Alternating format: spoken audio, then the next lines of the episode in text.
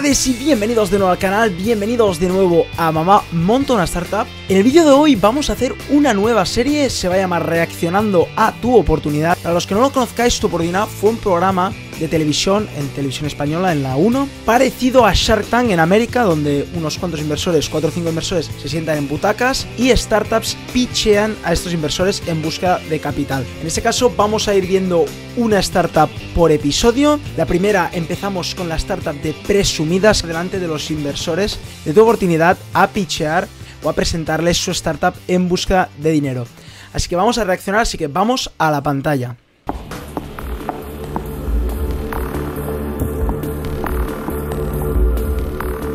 Me llamo Laura Richarte y pido 94.000 euros a cambio del 10% de mi empresa. Pam, lo primero que dicen es lo que el dinero que buscan ya, antes de presentar nada, ni cómo se llaman la empresa ni nada.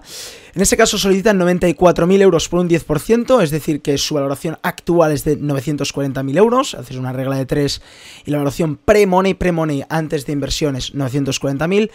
Post Money tienes que sumar estos 94.000 a los 940.000 que vale la empresa, por lo tanto te sale 1.034.000 euros. Eso es lo que ella valora presumidas actualmente, ¿no? Me pareció muy rápido, ha dicho lo que busca muy, muy rápido, pero bueno, es, debe ser cómo funciona el programa. Estos son los inversores, los que veis sentados son los inversores y obviamente la que está de pie es la fundadora de la startup. Junto a mi socia Andrea Palau hace dos años formamos la firma Presumidas. Presumidas es una firma inspirada en los años 50. Tenemos diseños exclusivos que van desde prendas más vintage hasta modelos más adaptados a la actualidad. Comenzamos cosiendo nuestra propia ropa y a nuestra familia y amigos le gustó tanto que decidimos mostrarlo en la principal red social. En menos de un año conseguimos más de 5.000 amigos y decidimos... Muy bien este proceso que hicieron, el de MVP para después pasar ya a venderlo en su e-commerce, que es el de presumidas, cosiendo ellas a mano, vendiéndolo a familias y amigos, viendo si les gustaba esta moda de los 50, que supongo que no sé ni cuál es, porque no, no, no lo he mirado. Supongo que ahora nos enseñan ejemplos. Em, pero muy bien este paso de primero construir un MVP y ver si a la gente le gusta para después venderlo en tu e-commerce. Seguimos. Decidimos eh, poner en marcha este proyecto. En tres años esperamos estar en las principales ciudades con punto de venta y en las principales pasarelas para nosotras sería lo más importante. La mejor forma de que entiendan que es presumidas es que lo vean y que lo disfruten. Ahora veremos los productos.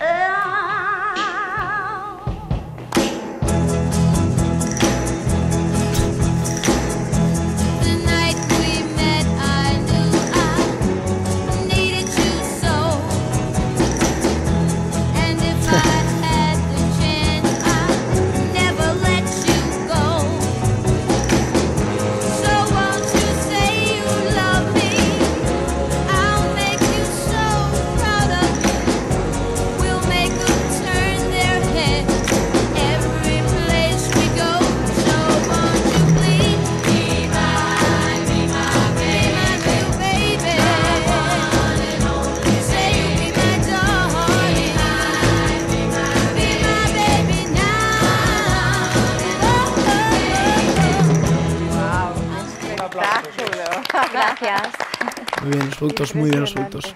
Gracias, muchas gracias. Enhorabuena. Gracias. Laura, enhorabuena, sobre todo por una puesta en escena tan inspiradora. Ahora supongo que al presentar ya van a darle el paso a los inversores, que le harán alguna serie de preguntas y a lo mejor acabará de definir bien sus métricas, cómo le está yendo en el mercado, todo esto lo va a definir ahora. Ya nos ha enseñado el producto, personalmente yo no sé tanto de moda. sinceramente yo nunca valoraría una startup de moda por, la, ropa, porque no sé de moda. En cambio sí que lo valoraría por el marketing que están haciendo, por las ventas que tienen o por el impacto en el mercado que está causando, ¿no? Inspiradora. Presumidas ha venido en busca de 94.000 euros a cambio del 10%. La colección ha convencido a nuestros inversores. ¿Lograrán lo mismo a nivel empresarial? Bueno, claramente tenéis un estilo propio, eso es eh, innegable y habéis elegido una época de la moda que es eh, muy atractiva para muchas mujeres, fue lo que eh, Dior inventó con su New Look y vosotros lo estáis reinterpretando. ¿Y ahora cómo la estáis comercializando? Pues ahora mismo estamos en venta online a través de la web, que la estamos haciendo ahora, y a través de las redes sociales. Que Como ya he dicho, es un e-commerce. Presumidas lo vende a través de su propia web, por lo tanto es un e-commerce tradicional cosiendo su ropa y vendiéndola. Y también la promocionan por redes sociales. Gran pregunta porque no lo habían lo han mencionado, pero quería especificar bien bien dónde vendían, ¿no? Que es donde más feedback tenemos, entonces la gente le gusta mucho y en nuestro punto de venta que está en Castellón. También enviamos al extranjero, también hemos enviado a Francia, Italia, México. ¿Cuál es el precio de uno de los vestidos? ¿A cuánto se vende? Pues están sobre los 95 euros. ¿Y cuántos cuesta fabricarlo? Nos cuestan sobre los 20. Por lo tanto, tienen un margen, si os fijáis, alto, no, tampoco exageradamente alto, tienen un coste de 20 euros, pero lo venden, el margen es de 75 euros, o sea que no está mal, por venta de prenda les sale a un buen margen. ¿Dónde los fabricáis o cómo los fabricáis? Con una modista. A en, mano, nuestra, o sea. en nuestra ciudad, sí, sí. Todos a Cada mano. prenda, cada prenda, prenda. con mimo y al detalle. Cada prenda. Para mí esto es un pequeño fallo, seguramente los inversores aquí es donde querían buscar el pequeño fallo por ser una startup, por ser una empresa de alto crecimiento escalable. Al coserlo a mano es más complicado, por no decirlo, no, no es complicado, pero es más complicado la escalabilidad. Es decir, mm, es difícil competir contra un Zara que tiene 100.000 máquinas produciendo ropa cada segundo. Si lo coses tú a mano, con cariño, con amor, como ha dicho ella muy bien, pero es más difícil escalarlo, ¿no? Incluso yo diría que el precio es un poco bajo por coserlo a mano y para que sea tan delicado y tan bueno. Incluso diría que es bajo, sí que no, que no tienes tanta escalabilidad, por lo menos véndelo a un precio mucho más alto, yo diría eso, ¿no? Cada prenda es única. El interior va todo forrado y muy buenos acabados. Bueno, lo primero, felicitarte por la puesta en escena, Gracias. porque para poder vender hace falta emocionar al comprador, Totalmente. de la manera que sea, pero hay que transmitir emociones. Y creo que lo has conseguido. ¿Para qué quieres ese dinero? ¿Qué queréis hacer? ¿Cuál es el primer paso de inversión que queréis hacer? Grandísima pregunta. Han dicho cuánto querían. Siempre hay que responder en todas las presentaciones que hagáis, o si no hacéis presentaciones o si os pichan, ¿para qué queréis el dinero? Yo que soy inversor, en este caso, yo que estoy actuando de inversor, pero este señor que es el inversor dice, ¿para qué os voy a dar yo 94.000 euros o para qué los necesitáis, no? Nuestro gran público está en Madrid y Barcelona y es por ello que queremos tener un punto de venta en Madrid porque es muy importante. ¿Estáis facturando ahora mismo? Sí, Pregunta clave. La verdad es que ahora estamos cubriendo gastos porque llevamos, eh, no llega a dos años. ¿Pero qué Entonces, facturáis? Tensión. mm, al mes, ¿Cuánto estáis mensual, vendiendo? Sí, al mes. ¿Cuánto habéis vendido este año? eh, tenemos 23.000 euros el año pasado.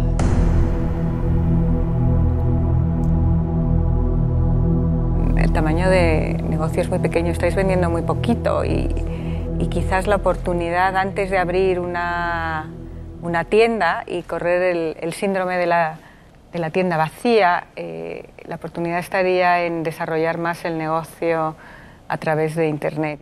Sí, es una opción que la tenemos ahí, la tenemos presente. Lo que sí es cierto Es muy pequeña para la venta en internet, tienes razón. Es muy pequeña para pe- empezar a pedir ya y valorarte en 1.034.000 euros. Pero no está mal, para ser el primer año y vender con una moda diferente de los años 50, no está mal, aunque es verdad que para pedir este tipo de rondas, que ya es un poco más para escalar y a esta valoración tan alta, yo creo que es un poco, un poco baja, aunque es, es- ya te digo, no es tan bajita como lo ha hecho parecer, ¿no? cierto es que tendríamos muchísimas más ventas. Aumentarían muchísimo las ventas si estamos en Madrid o incluso en Barcelona, porque las clientas nos lo piden. ¿Qué perfiles, qué formación, qué perfil profesional tenéis cada uno? Ella es diseño Clave, clave, clave. Siempre hay que preguntar. Siempre lo he dicho por mis redes sociales, siempre lo digo por aquí, siempre lo seguiré diciendo. Lo más importante de una startup, de una empresa de recién creación de un proyecto, es el equipo, el fundador, quién son. Y est- esta señora lo ha preguntado porque han dicho su nombre, han dicho todo el proyecto, han dicho cuánto buscan, pero ¿quién son ellas para pedir este dinero o qué han hecho para que ellas sean las claves detrás del proyecto de Presumidas? Estudió diseño de producto y desde siempre le apasionó la moda. Y yo estudié otra cosa totalmente diferente, pero siempre he trabajado como administrativa. ¿Y tú que llevas en la parte del negocio, te asusta pensar que la colección tiene un enfoque en los años 50, que ahora es tendencia, pero en moda las tendencias siempre pasan? Hay gente que le gusta esto siempre, siempre, que para ellos no pasa de moda. ¿Qué lleváis, Andrea y tú, invertidos hasta la fecha? No me ha gustado mucho esta respuesta. Eh, esto de que hay siempre que hay gente que le gusta es cierto, pero como inversor o como propio fundador de startups, em, no es bueno decir que siempre habrá alguien que le guste. No, yo quiero estar siempre en donde hay más ventas, donde el mercado responde más. Lo que podría haber respuesto es nos, nos iremos adaptando. Si ahora está de moda los 50, haremos 50. Si de, repente se pone de moda los 80, nos podremos adaptar a estos 80. Porque es verdad que ya lo he preguntado porque ¿qué pasa si de repente hay un bajón de ventas enormes ya que la moda pasa, ¿no? Pero bueno, seguimos. Nosotras pedimos un crédito de 4.000 euros que tenemos que cubrirlo, claro, pero hemos hecho una inversión pequeña, muy pequeña porque hemos ido paso a paso para crecer sobre firme y viendo que si a la gente es muy pequeña? ¿Qué más o menos? Es que mm, no te puedo decir exactamente porque fue fuimos pasito a pasito, Pero Tiene que haber alguien que os haga un buen plan de negocio con una proyección, que os haya hecho sacar esta valoración que está un poco desproporcionada. Cuéntame. Es lo que os he dicho antes, la valoración mm, creen que no está acertada, porque es verdad que vendiendo 23.000 euros, aunque no está mal para el primer año, pero no equivale a una empresa de 1,03 millones de euros, ¿no? Eh, por su parte, la aportación principal, la, que dicen muchos inversores de ¿cuánto has aportado tú o triple F? Es verdad que mucha gente lo aporta con años o con, o con trabajo. Eh, ellos lo buscan para ver si de verdad estás all in en el proyecto. Em, aportar horas y tal está súper bien, yo también estoy muy a favor, pero es verdad que hay gente que con dos meses ya empieza a pedir mucho dinero y ellos no han aportado demasiado. Entonces los inversores dudan un poco si ellos están all-in o si solo quieren la inversión, porque como acaban de empezar, quieren la inversión para ya estar más cómodos. Pero claro, si llevas un año y medio, dos años trabajando, yo creo que ese, ese riesgo o esas ganas de este proyecto ya se te ve, ¿no? En, en, estos dos años de trabajo. ¿También tenéis asesores? No, por el momento no y eso es lo que queremos. ¿De dónde has sacado el número? Porque cuando haces la multiplicación, pues lo que te dice es que vuestra firma vale así dicho a lo bestia, casi un millón de euros. 1,03. Bueno, sabemos que todo es negociable, ¿no? Yo lo siento mucho, pero yo estoy fuera y me gusta el proyecto, pero necesito algo un poco, pues que tenga un poco cimentada la base, ¿no? Le faltan asesores, le faltan gente que esté ahí detrás y supongo que es lo que busca, pero ella necesita a alguien que esté ahí detrás. El negocio de la moda es un negocio muy arriesgado. Las empresas que empiezan dependen mucho de sus fundadores. Es decir, si por casualidad la otra socia, Andrea, mm, se enfadara, se fuera, eh, la fichara una multinacional, etcétera, la compañía muere. Eh, lo que a mí me parece es que la... El riesgo del equipo fundador, clave, clave, clave. Los fundadores son clave. Y un negocio de alto riesgo es aún más clave, ¿no? Y esto lo ha remarcado muy bien. La valoración es exageradísima. Tengo que estar fuera.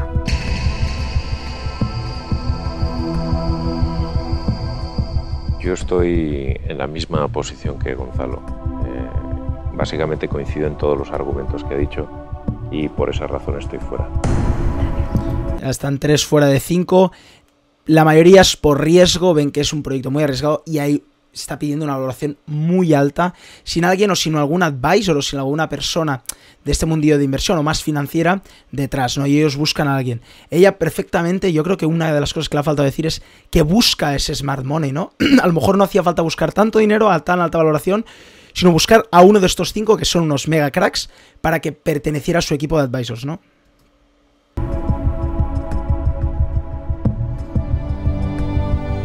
Yo le estoy dando una vuelta y apuestas casi al talento de una mente que pueda hacerlo despuntar. Si lo consigue, te puede hacer multimillonario, aun sabiendo que el riesgo es alto. Y, tiene buena pinta, pero yo en este caso estoy fuera.